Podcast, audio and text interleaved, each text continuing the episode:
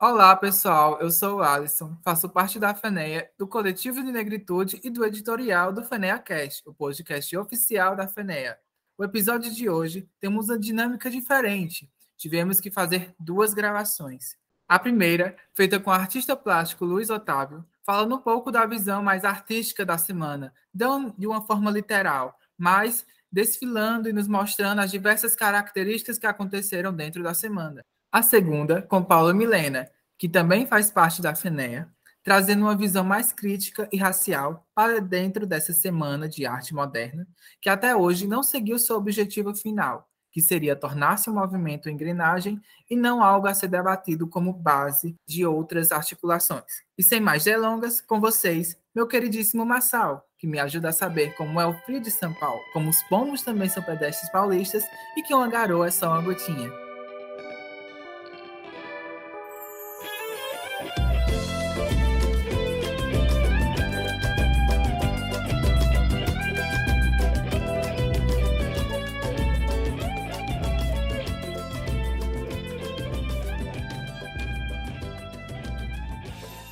Senhoras e senhores, muito bem-vindos a mais um FEMECast. É um prazer ter vocês aqui conosco hoje para mais um mês magnífico, cujo qual nós vamos conversar sobre um tema que foi escolhido já faz um tempo, na verdade. É, é, o que aconteceu é que nós estamos atrás de como conseguir falar sobre isso de uma forma que seja interessante, de fato, e talvez até nova, de alguma forma, que é a Semana de Arte Moderna. A gente está mais ou menos desde fevereiro para fazer isso. É, e como falar da Semana de Arte Moderna sem que a gente volte para pré-escola ou pré-escola, sei lá, ensino médio, qualquer coisa que vale, e conseguir ter uma visão é, distinta da situação, não apenas ficar no que foi dito nos livrinhos de história. É, então, depois de meses de debate, meses procurando quem seriam as melhores pessoas, como nós conseguimos fazer, nós finalmente conseguimos achar, senhoras e senhores, é uma felicidade incomensurável poder aqui dizer que estamos fazendo um programa sobre a Semana de Arte Moderna, que aconteceu há 100 anos. Primeiro ponto, que por que, que nós queremos levantar esse assunto? Centenários são datas importantes na nossa concepção. É, a federação, esse ano, como eu já lhes disse, ela vai completar 90 aninhos, muitas coisas vão completar decênios dessa vez, e, e, a Semana de Arte Moderna poderia estar fora é, desse, grande, desse grande roteio. Então, sem mais delongas, eu sou o seu apresentador maravilhoso, Victor Massal. E, como eu sempre lhes digo, a arquitetura é um trabalho feito em comunhão. Então, em comunhão, eu estou aqui solitário. Eu estou aqui hoje com Paula Milena Lima. Bom dia, na verdade, boa tarde agora, Paula. Tudo bem? De onde você vem? Para onde você vai? Os raios de sol da tarde são mais bonitos que os da manhã. Boa tarde. Bom, eu sou Paula Milena Lima, sou bacharel em artes pelo IAC UFBA. Hoje eu me encontro graduando em arquitetura e urbanismo, também na UFBA, membro do, do Grupo de Estudos Corpo, Discurso e Território, que é um aclambamento de pesquisa dentro da arquitetura. A gente é, pesquisa a presença negra na produção das cidades, é como se dá essa forma. Sou da FENEA, mas mais do que tudo também sou membro do Escritório Modelo de Arquitetura e Urbanismo da UFBA, em Curiá, que é Paixões. E estou em Salvador, embora seja do sertão da Bahia, e para onde vou, a arquitetura pode me levar para vários lugares ainda. É possível. Maravilha. Estamos aqui também com Luiz Otávio Rocha. Luiz Otávio Rocha, quem é você, de onde você vem, para onde você vai e uhum. sementes de abóbora deveriam ser comidas mais vezes? Olá, é... meu nome é Luiz Otávio, professor de História da Arte do curso de Arquitetura e Urbanismo da Universidade de São Caetano do Sul, também de outras instituições aqui de São Paulo. Então, é uma honra né, ali estar conversando com vocês um pouquinho sobre essa é, as expectativas da semana de 22, né, que, que aconteceu este ano, né, os 100 anos dela, e as consequências dela a partir disso, né, conforme a gente tinha, tinha conversado. Maravilha, então, muito obrigado. Então, sem mais delongas, vamos passar para a nossa musiquinha de, de troca de quadro.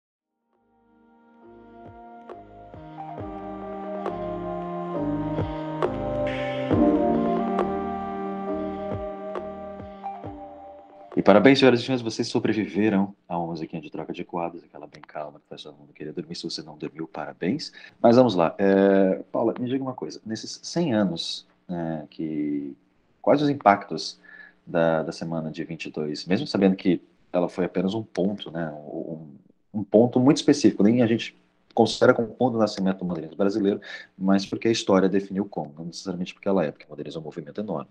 Não existe uma coisa que começa é, a partir do nada, vai brotando. Mas é, quais os impactos que foram causados nessa semana é, ainda são sentidos hoje? Bom, acho que os impactos são grandes, né? Tanto é que a gente está aqui 100 anos depois, mas, sem dúvida, o, o marco da Semana de Arte Moderna de 22 direcionou muito do olhar da produção é, artística e literária no país. Muito do que se faz hoje tem esse ponto como referência e estabelecer marcos também influenciar, né? Então, não tem como a gente dizer que a Semana de Arte Moderna não influencia e não, não direcionou as produções, as visibilidades. Hoje ainda é completamente possível e plausível. A gente continua falando e, e ensinando sobre, sobre a, a Semana de Arte, e sem dúvida a gente ainda vai levar muito tempo falando dela. A gente tem que levar também, né? Não deixa, não porque a gente não, não falar.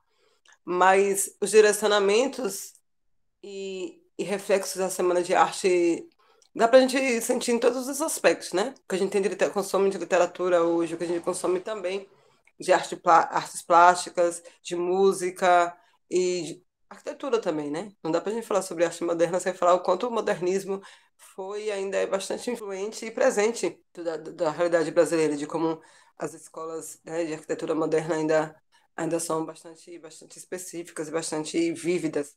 Como isso influencia muito o fazer da arquitetura também, né? O olhar de arquitetura, de quem a gente continua propagando e reproduzindo como mestres e, e, e referências projetuais. Mas é isso né? E trazer também da arquitetura, lembrar que a, a Semana de Arte vai além só da, da pintura e da, e da literatura, né? Tem também a música e todos os aspectos, próprio teatro, todos os aspectos de, do fazer arte, fazer artístico e outros ofícios que, que são possíveis dentro do dentro desse campo. Mas, sem dúvida, a Semana de Arte Moderna é um dos marcos mais influentes e mais eu diria que mais simbólicos, não diria mais importante, mas eu diria mais simbólicos, acho que a palavra importante talvez não seja a palavra mais adequada, mas mais simbólicos dentro, dentro da, da, da cronologia artística brasileira. Então, sem dúvida, ainda muito, muita influência, muita importância, muita visibilidade. Acho que a palavra também é isso, né? Mas talvez eu diria que, talvez, no momento em que ela foi criada e que ela foi realizada, não se tenha tido esse olhar de importância, e nem ela mesma tenha sido tão, tão vista e tão visibilizada naquele momento. Mas que muita coisa só com o tempo, só o apartamento cronológico também traz esse olhar mais crítico e mais, mais possível de, de, de, de reflexão, mas o, que, o desdobramento do que se colocou, de onde nós colocamos também, né? Eu falo nós enquanto quem veio posteriormente, quem estudou e quem tem estudado isso, mas onde a Semana de Arte Moderna foi colocada no posterior, nas décadas que se passaram após disso, é que faz também muita diferença nessa influência que ela tem hoje. Acho que é isso. Maravilha, muitíssimo obrigado. Professor, nesses 100 anos, quais os impactos da Semana de Arte 22, da Semana de Arte né, de 1922, ela ainda tem sobre nós, né? Ou seja, o que, que foi feito há 100 anos que ainda tanto repercute? Então, eu acho que é, a Semana de 22, na verdade, ela nasce como é, um start né, de ter uma renovação artística no Brasil, né, e principalmente em São Paulo. Então, ela dá esse start ali né, em 22, nas comemorações da independência da, da, ali, né, da, dos 100 anos da independência. Então, dando esse start, é, a consequência dela é que vem depois. Né? Então, ela ficou uma semana, teve um evento, aquela coisa toda, né? mas são as consequências dessa semana que foram importantes aqui né, para o Brasil. Por exemplo, né, uma das consequências da semana de 22 foi o pensar dela, logo depois dela, foi é, o movimento ali, é, o movimento Pó Brasil, né, liderados pelo Mário de Andrade, ali que é, foi é, redescobrir o Brasil. Né? Então, isso foi super importante. Né? Então, para artistas que nunca tinham saído de São Paulo, de eh, Rio de Janeiro, né, que eram os polos aqui no Sudeste, né, para conhecer o próprio Brasil. Né? Então, muito característico também do que aconteceu né, com o México, né, de estar tá conhecendo o próprio México, a cultura né, no México. O Brasil também entrou né, com essas características em 1923, né, que foi uma consequência. A partir dessa consequência do, do, do movimento ao Brasil, que veio da Semana de 22, e se pensar né, uma característica de uma arte genuinamente brasileira, e aí né, deu todo esse start né, para nossa preservação, né, a preservação dos monumentos históricos, a redescoberta de artistas que estavam meio esquecidos e sendo saqueados, como é o caso do Antônio Francisco Lisboa, que foi o Aleijadinho, né, então é, saqueados pelos pela, elite paulista, né, que saqueavam ali os é, é, as cidades mineiras para levar para suas né, fazendas aqui em São Paulo. Então, a, a redescoberta desses artistas, né? e, e, depois um pensar numa preservação, né? numa lei né? de, de, de preservação para tudo isso, foi importante. Então, isso é consequência ali da, da Semana de 22. Na questão artística, né? outros movimentos vieram a reboque né? ali da, desse evento que foi em 22. Né? O movimento antropofágico, outros movimentos um pouco mais radicais, né, que trouxeram isso. Para os dias de hoje, isso foi super importante por, por conta de uma liberdade é, de expressão né, que nós tivemos. Nós tivemos, depois da Semana de 22, várias características. Uma ditadura de Getúlio Vargas, depois uma ditadura militar. Mas entre a ditadura de Getúlio Vargas e a ditadura militar que ocorreu, o Brasil teve um processo criativo enorme, né, com a volta, inclusive, né, desse pensamento de 22, né, que foi os anos final dos anos 50 início dos anos 60. Nunca tivemos movimentos tão criativos nessa época. Né? Então, é, movimento neoconcreto no Rio de Janeiro, né, é, a, a, a, Tropicália, né, que, que retoma tudo isso, vindo o pessoal do Nordeste é muito forte para cá. Então, é, eu acho que foi, né, foram eventos importantes ali é, de consequência. Depois disso, né, entramos numa era militar, né, depois do fim da ditadura militar, na década de final de 80, início de 90, e aí né, tudo muda também no Brasil para essa liberdade de expressão que agora está, de novo, tendo, tendo cerceada. Né? A gente tem que prestar atenção né, em todo este processo. Então, nós, nós, sofremos, depois de 22, nós sofremos dois golpes né, ali de ditadura né, nas questões políticas né, e de, uma, de cercear a questão da liberdade de expressão. Né, e a arte sempre acima disso, tentando ludibriar todo este processo. Né. Maravilha, muitíssimo obrigado. E agora a gente pode passar para o nosso próximo bloco de perguntas e, e mais uma musiquinha de, de ida até lá para nos acompanhar nesse caminho maravilhoso.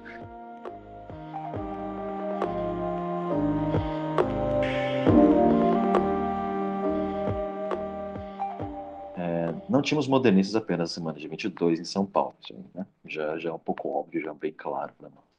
E sabemos que muitas das pessoas que podem ser vistas como modernistas pelos ângulos que, que foram ditos modernistas, né? É, elas foram apagadas ou elas pouco aparecem nas histórias que nós contamos e recontamos sobre a Semana de Arte Moderna. Então, 100 anos depois, como nós estamos revendo a existência e o trabalho dessas pessoas? Eu acho que precisa, a gente precisa lembrar que foram um grupo de pessoas, Teleto, que se auto-intitulou modernista, né? Então, a auto-intitulação também requer uma para quem está de fora, requer um olhar um pouco mais cuidadoso, porque é muito fácil eu reivindico hoje, olha, eu sou pós-moderno, eu sou. Talvez eu não seja. Talvez seja só mais algum, mas eu acho que. Talvez seja pesada a palavra que eu usar, mas soa com bastante pretensão, né? Muito pretensioso, que aquele grupo específico de filhos de, da aristocracia cafeira e burguesa paulista resolva se intitular como, como modernistas quando eles são o reflexo de tudo aquilo que não é moderno. Esse é um reflexo de tudo aquilo que é conservador e, e antiquado e aristocrático, né? Então é muito.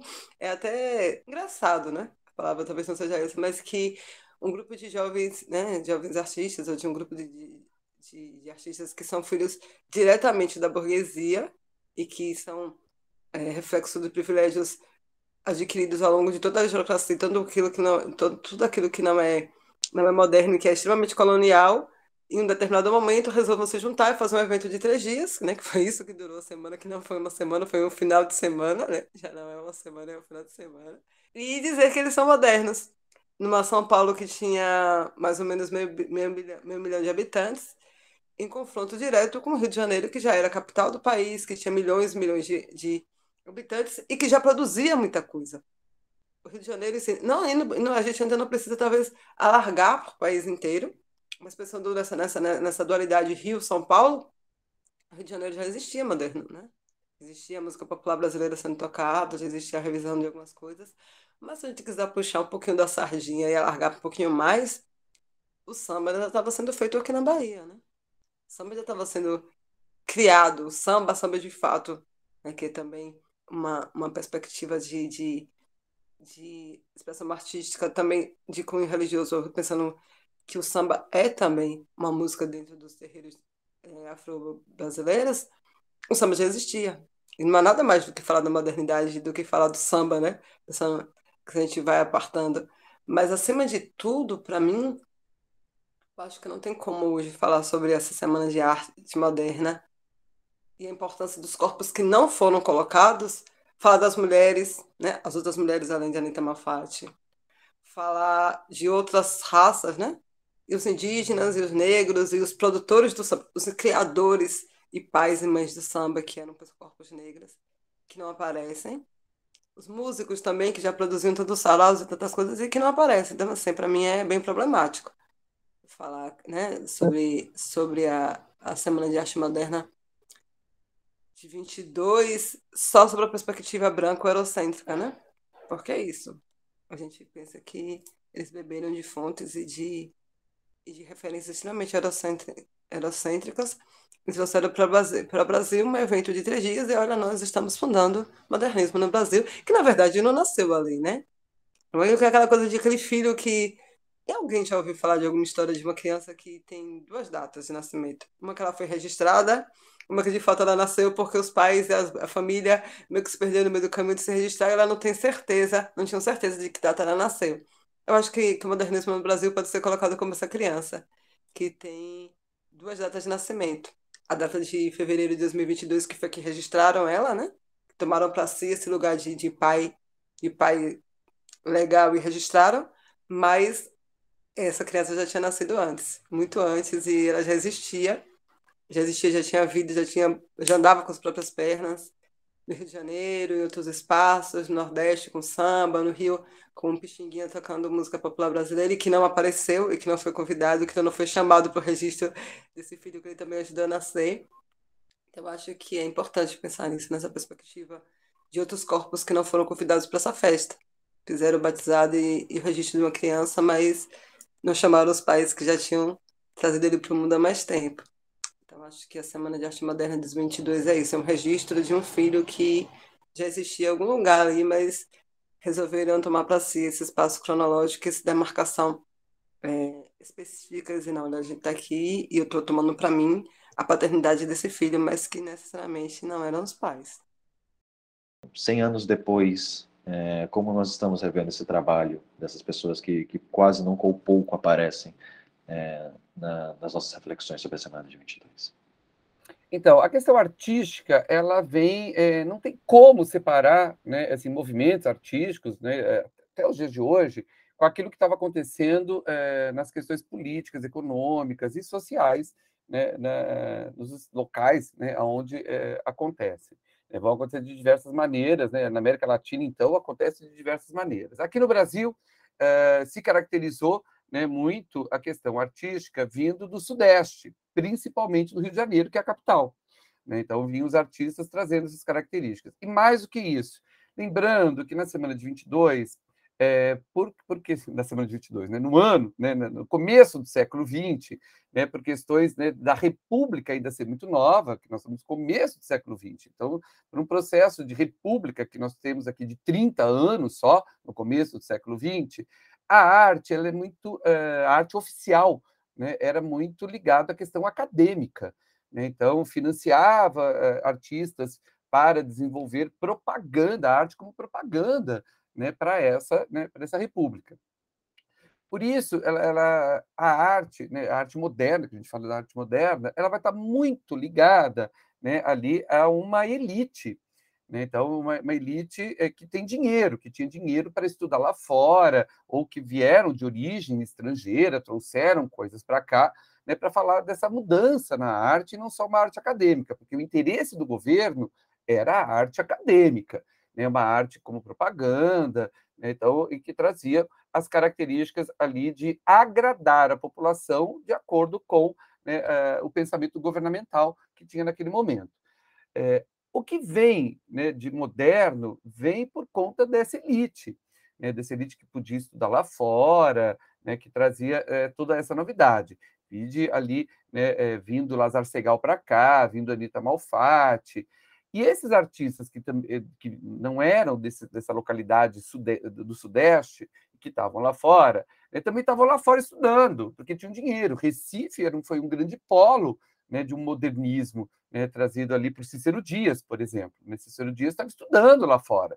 Né, então, eles estavam estudando né, na, na, Europa né, e trazem coisas importantes para o Brasil neste momento. A mesma coisa acontece com Guinhar. Né, Guinhar, que vai ser um artista é, carioca de nascimento, mas de origem ali alemã, né? então ela, os pais dele, ele vai morar na Alemanha um certo tempo, né? Tem, toma todo o contato com, com esse modernismo e volta para o Brasil, né? trazendo essas características. E depois, ao voltar para o Brasil, eh, vai eh, se fixar não no Rio de Janeiro, mas eh, em Minas Gerais.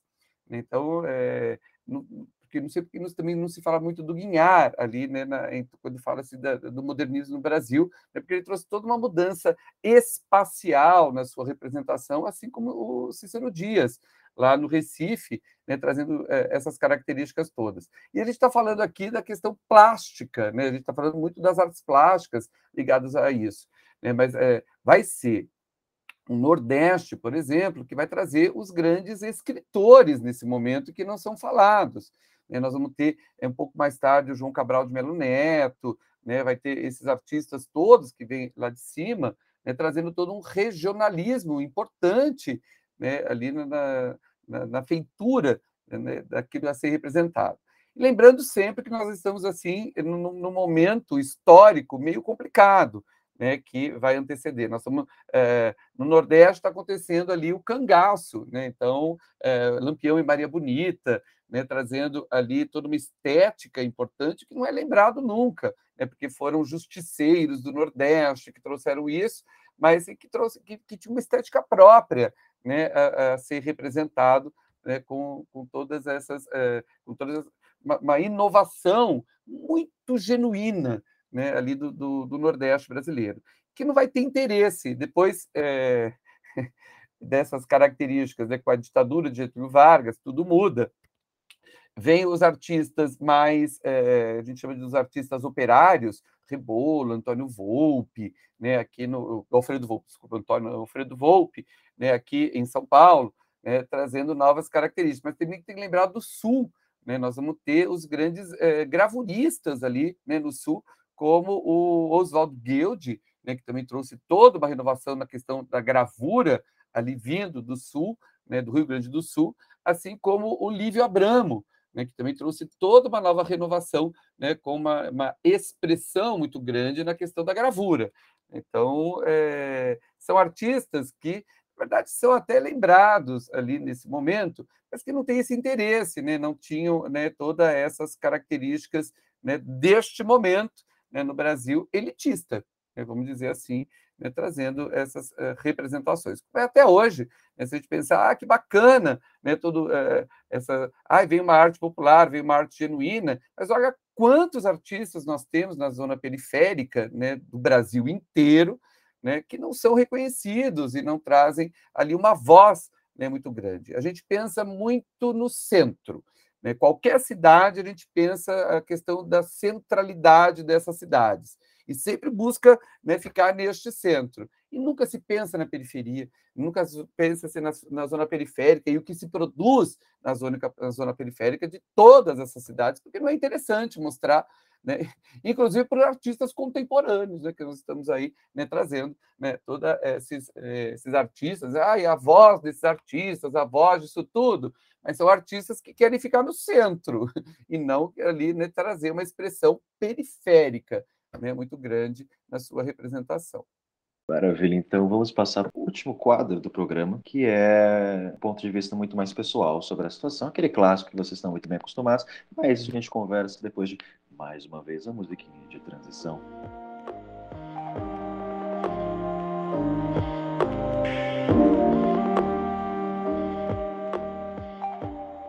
Bom, chegamos agora no momento de relatos, então peço aqui a Paula que está conosco e eu pedirei futuramente ao professor Luiz Otávio, que estará conosco em alguma situação é, do contínuo espaço-tempo é, mais para frente, que é o seguinte, é, Paulo, como você vê que foi essa semana de arte moderna, você pessoalmente? Bom, correndo risco de desagradar a muitos, mas eu acho que a Semana de Arte Moderna, que foi um final de semana, foi uma encenação, né?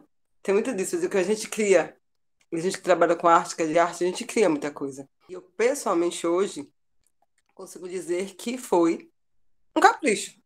Né? Dá para dizer que a Semana da Arte Moderna de 22 foi um capricho. Tinha queria reivindicar para si os olhares de modernismo que precisava ser de alguma forma registrado, mas que já existia, só que aquela coisa, né? O dono da bola diz quando começa e quando acaba o jogo. Então, eram pessoas que precisavam, que tinham essa necessidade de aparecer enquanto esses demarcadores de modernismo no Brasil, e que reivindicaram para si porque tinham esse poder de influenciar se bem que no momento em específico ele talvez não tenha conseguido a repercussão que esperavam, mas criaram um cenário de que, olha, eu vou trazer para cá, para o meu clubinho, as pessoas que concordam com o meu ponto de vista, que querem também aparecer como essas pessoas que criaram o modernismo, e a gente vai montar um evento e vai alardear ela em todos os cantos do mundo, como a gente criou aqui o modernismo no Brasil. Então, e quando há clubismo e quando há capricho e pretensão, a gente sabe que há direcionamento e tendência. Não dá para a gente falar que a Semana de Arte Moderna foi uma coisa é, imparcial e, e inclusiva, e até porque ser inclusiva não era uma coisa comum, ainda continua não sendo comum. Mas também, para mim, hoje, é impossível fazer essa, pensar nessa perspectiva da Semana de Arte Moderna como de muitos outros movimentos artísticos no país, sem pensar na perspectiva racial então, né, onde estão as pessoas pretas que faziam modernismo, que faziam samba, que faziam música e pintavam nesse país, que não aparece em nenhum dos livros didáticos que a gente aprende Semana de Arte Moderna de 22. Mas também seria muito, né, seria muito ingênuo achar que elas apareceriam num país em que a gente tinha só 35 anos de abolição da escravatura. Menos de 40 anos antes, essas pessoas negras que, estavam, que tinham seus lugares negados dentro da, da, da Semana de Arte Moderna de 22 tinham sua humanidade roubada e negada. Então, assim, eu acho que é muito sintomático a gente pensar que em 22 as pessoas estavam reivindicando para ser lugar de criação do modernismo, quando ainda existiam pessoas que há 40 anos antes continuavam sendo escravizadas no país. Que modernismo é esse, né? E o modernismo criado, mais uma vez, né, acho que não tem como não reforçar isso, por uma aristocracia burguesa e cafeira no país, que se valeu durante muitos séculos justamente da escravização desses corpos que tiveram espaço negado dentro da semana. Então, é um, uma repetição, um, né, um, uma sequência de ciclos de, de, de apagamentos, invisibilizações e de escolhas narrativas. Se eu faço um evento de arte, de literatura, eu faço uma escolha curatorial, eu, faço, eu tenho um olhar. E o meu olhar de escolha de quem vai fazer parte disso, escolhe também que caminhos isso pode se desdobrar. Escolhe também em que espaços isso vai ser, isso vai ser comentado, quem são as pessoas que vão ter como alcançar essas discussões. Eu acho que é isso, a Semana de Arte Moderna, pessoalmente, foi um capricho. Um capricho que deu certo, talvez? Pode ser. Um capricho bonito, que tem muita repercussão, mas eu acho que hoje a gente dá muito mais importância e o desdobramento de como os, os estudiosos e as pessoas que vieram depois e que ensinaram, que incluíram isso na, na, na, no, nos conteúdos pragmáticos das nossas escolas deram muito mais importância, muito mais peso, também escolhendo essa discussão, escolhendo que lugar e que, e que espaço iam dar para a discussão, porque de fato esse evento teve na época. Eu usaria dizer que a Semana de Moderna não foi tão visível e tão forte, tão importante como ela se tornou ao longo dos anos, das décadas, como ela foi recontada também, e por quem ela foi recontada. Maravilha. Eu tenho aqui apenas a agradecer infinitamente a presença de Paulo aqui conosco. É, só estendo uma pergunta. Paulo, você teria algum livro ou alguma coisa que gostaria de adicionar para um repertório para quem está nos ouvindo? No momento, eu acho que Heitor Prazeres, acho que eu acho indicar nomes é melhor. Heitor Prazeres tem sido um, um nome que tem repensado muito a, a, a Semana de Arte Moderna sobre a perspectiva racial. Existe um podcast também que eu acho interessante, tem um episódio que fala sobre que é uma das coisas que comunga muito do que eu me vi muito contemplada quando, quando eu ouvi o podcast, que é o Angu de Grilo, da Flávia da Oliveira. Eles têm um episódio que fala rapidamente sobre, sobre a Semana de Arte Moderna também, pensando na perspectiva racial, a questão das mulheres negras. Eu acho que é isso. Que a gente repensar também, né? Pensar a própria Pixinguinha como. Um Pixinguinha, pesquisar um pouco sobre a história do Pixinguinha, onde ele estava envolvido naquele momento. Eu acho que hoje seria, seria interessante. O que você, Luiz Otávio Rocha, vê que foi a semana de 1900, a semana de arte de 1922? Uhum. Isso que eu, que eu falei nas outras questões, eu sempre falo que a semana foi um start? Então foi assim, então vamos chamar atenção, precisamos chamar atenção de alguma coisa para uma renovação artística, né? É, e a gente sabe que assim, a semana de 22 ela foi elitista, precisava vender quadro, precisava mostrar os trabalhos dos artistas, esses que não tinham o apoio do governo, né? Queriam mexer. Então, nós temos de um lado um pessoal ali que é, queria né, um burburinho, né, mexer, e do outro lado um pessoal né, de modernistas ali que precisava vender quadro, precisava vender obra, vamos né, trazer né, todas essas características. A semana foi isso. Então, a semana trouxe. É, até que não teve uma representatividade. De novo, lá não teve uma representatividade na semana da zona periférica. Né, aconteceu no centro, e bem no centro de São Paulo, que foi ali a, o Teatro Municipal. Né, tinha acabado de 10 anos da inauguração só né, do Teatro Municipal, é por isso que ele ocorre nesse local né, que, que era o mais né, é, novo né, da cidade de São Paulo para a questão cultural, que, foi, que era o Teatro Municipal. Por isso que ele é o símbolo, né, nesse sentido. É, mas vamos pensar uma coisa: é, a, a semana só acontece ali por uma disputa Rio-São Paulo. Né? Então, porque era, era, era o ano dos 100 anos da independência do Brasil, e São Paulo queria sair na frente de comemorações à semana, né, de comemorações à independência. Então, o Rio de Janeiro, tá, como capital, estava programando né, todo um evento, trazendo todas as características, como ocorreu mesmo né, ali é, no Rio de Janeiro, o evento da independência. Mas aí São Paulo quis sair na frente, por isso que ele acontece ali em fevereiro né, e não em setembro, como seria ali o caso né, da, da, das comemorações de independência. Então, é, por isso ela, ela vem carregada a semana de 22 de, de várias intenções. Né, intenções de chocar, intenções de sair na frente da, da, capital do Rio de Janeiro, mostrar que São Paulo tinha um poder um pouco maior, aquisitivo, né, briga, de, de, briga política, briga de elite, né, é, que a gente sabe que ocorreu.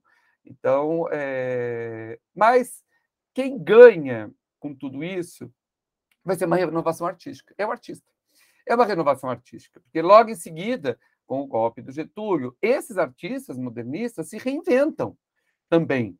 Né? Então, é, vão buscar uma questão mais social nas suas práticas, né? de novo, um olhar né, ali para aqui no Sudeste, principalmente, né, para a periferia.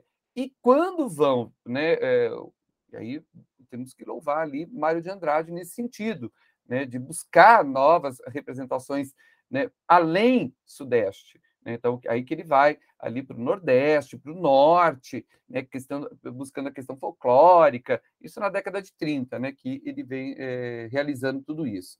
Que abre precedentes, essa, essas caravanas feitas por, pelo Mário de Andrade, abrem novos precedentes para outros artistas também conhecerem o Brasil. Então, isso é importante. Né? Então, que foi um start na semana de 22, nesse sentido. Né? Então, a gente sempre tem que né, pensar em alguns artistas. Eu sempre cito, gosto de citar uma artista que foi buscar a periferia do Brasil, que foi a Inesita Barroso.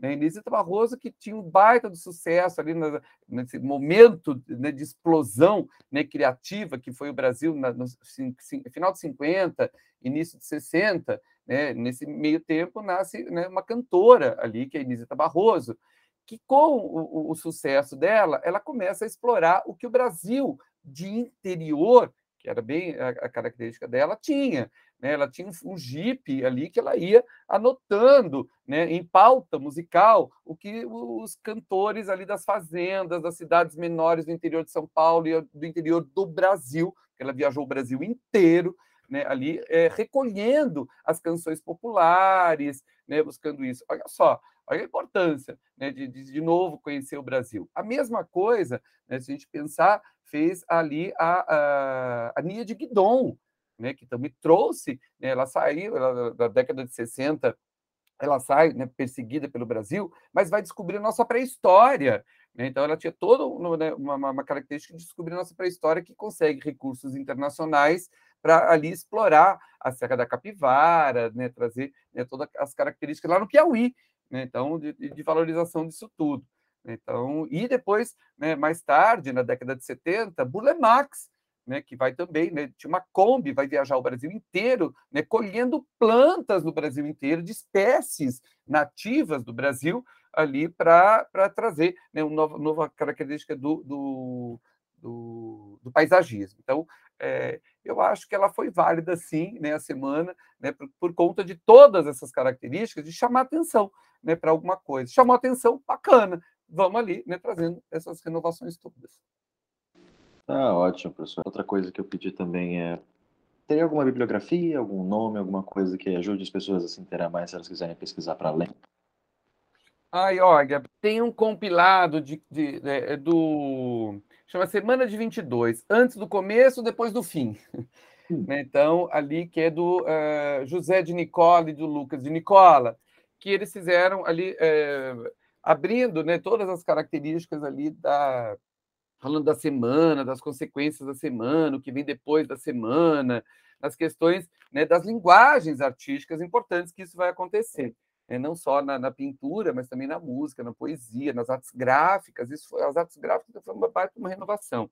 E o livro da biografia do Mário, né, então, é, do Jansson Tércio, é, o Tércio é, fala é, bastante né, sobre essa característica do Mário de Andrade de visitar o Brasil, né, de trazer toda essa importância. A gente, a gente tende a, a ser muito radicais com algumas coisas da semana de 22, né, ali com. Né, que ai, foi elitista, não teve ali né, é, outras camadas da população, né, não tinham, mas era a época, a época era isso, ninguém tinha voz, não. né, então era complicado, né, então não era. Né, então, e a voz era o Mário, nesse sentido, que não era da elite, ele não tinha dinheiro, então ali não, não é como os outros, tiveram dinheiro ali para isso, mas ele foi esse grande articulador. Então, andava no meio disso tudo. Né? Então, eu acho que a gente não pode esquecer disso. Né? Se, claro que é, é, eu concordo que né, teve vozes que não foram ouvidas, que não é, as pessoas teve artistas que não, não, não tiveram a sua representatividade ali muito grande, mas era uma época. E essa época a gente não pode mexer, já passou. O que nós não podemos fazer é deixar que isso aconteça novamente. Né? Então, as mudanças são nesse sentido. Né? Então, ah, que não teve uma representação né, da, da, da, da, periferia, vamos dar voz à periferia. E aí, quando eu falo de periferia, é periferia de centro mesmo, assim, aquela coisa que acontece fora né, desses centros urbanos, né? então, de Recife, Salvador, São Paulo, Rio de Janeiro, Belo Horizonte, né? que já tem uma característica formada nesses centros, mas as periferias não são ouvidas ainda. São, elas é, têm uma gritaria muito grande nesse sentido, né, do povo só gritar, só gritar, não mostra. Então, é, isso eu sou um pouco incomodado também com essas questões né, desse, essa, questão, né, ah, ah, precisa isso, precisa aquilo, precisa aquilo, é uma gritaria total, né, vamos fazer, tem que acontecer, mas não acontece, né, então, então cadê a produção deles? Então, vamos mostrar essa produção, né, vamos mostrar aquilo que realmente está acontecendo, fica só na gritaria e ninguém mostra nada. Então, e, a gente sabe que tem muita coisa acontecendo, tem uma produção incrível né, para isso. Só que aí a gente vai entrar numa coisa chamada mercado. Todo mundo quer ter. Viva Andy Warhol nesse, nesse sentido todo, seus 15 minutos de fama.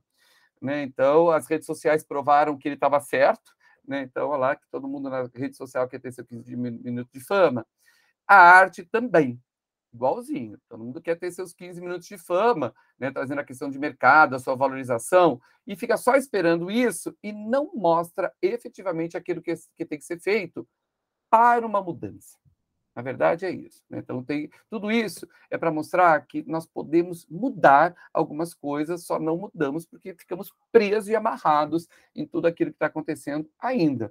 Nós não temos uma liberdade né, pessoal né, de intenção de realmente mudar, e sim querer ser aceito né, e ficar, ah, que bonitinho que ele faz.